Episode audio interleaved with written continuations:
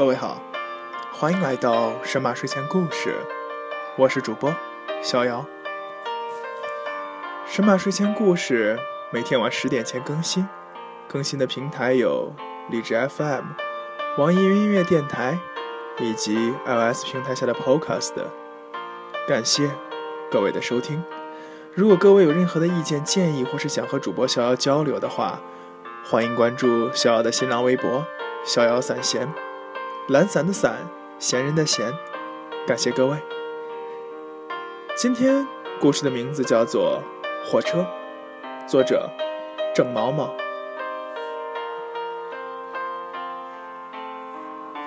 火车，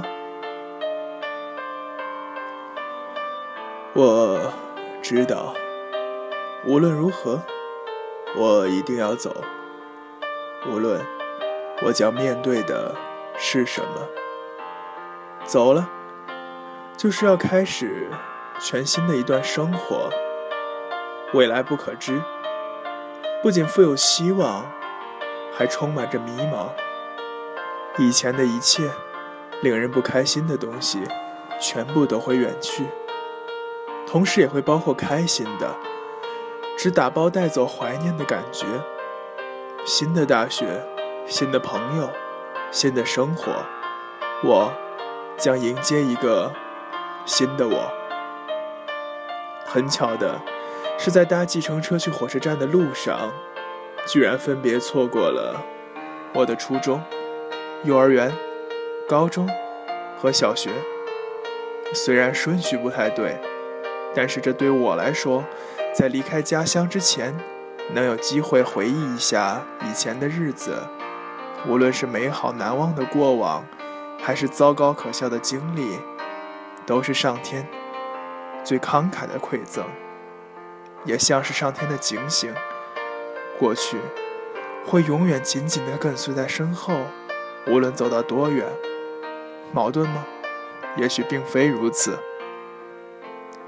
火车站没有电影中的离别，泪水。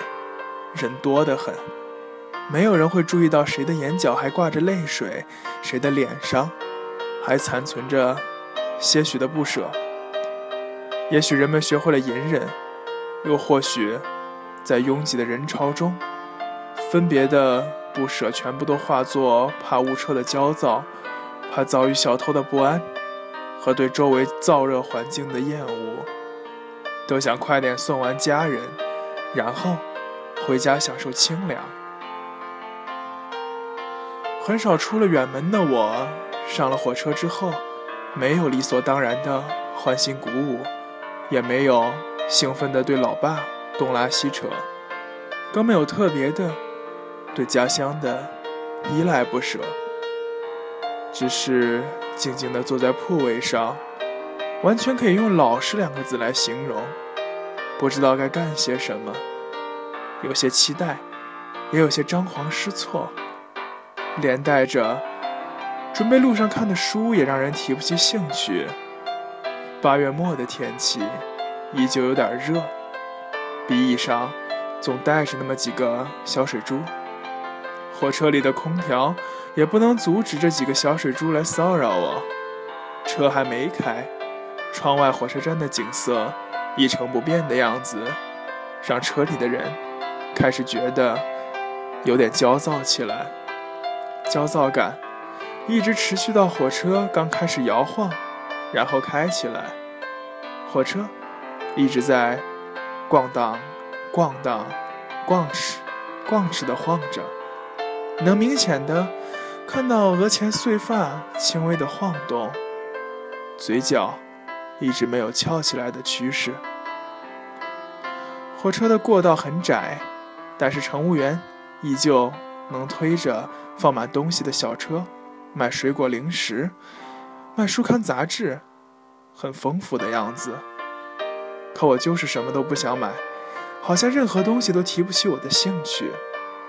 火车出了站台，随着风景映入眼帘，心情也突然开阔了起来。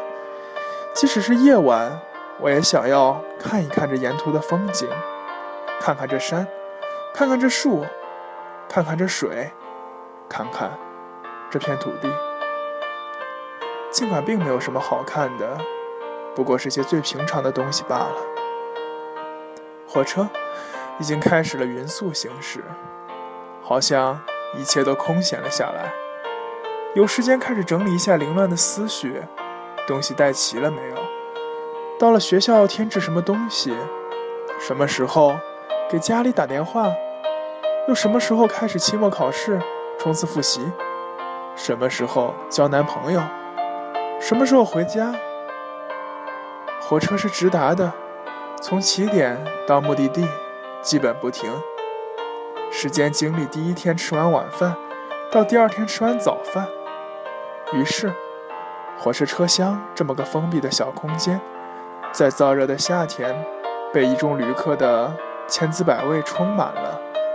开始，是人们匆匆忙忙赶火车，身上出现的那湿湿的汗味。然后，人们开始安定下来之后，吃仓促的晚饭，车厢里就遍布了泡面味儿、火腿肠味，以及旅游从各地带回来的小吃味儿。接着，各种味道进一步发酵，随着时间的推移，似乎变成了。鱼缸很久没有清理的味道。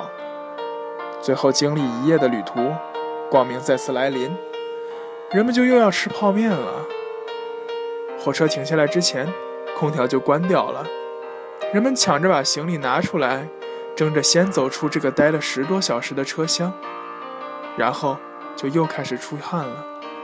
这倒真是应了首尾呼应那条写作规则。突然想起，自上小学，老师就在作文课上告诉我们，写作文要首尾照应，这样就不会跑题了。这一路确实首尾照应了，可我却跑题跑得好远好远。也许前路艰辛，也许会后悔，更甚至路程过半的时候，突然发现是死路一条，但依旧要走下去。因为认识到错误才是正确的开始。我知道，无论如何，我一定要走。无论我将面对的是什么，无论多么留恋曾经的世界，无论多么怀念以前的记忆，都要将过去深藏在心里，然后重新上路。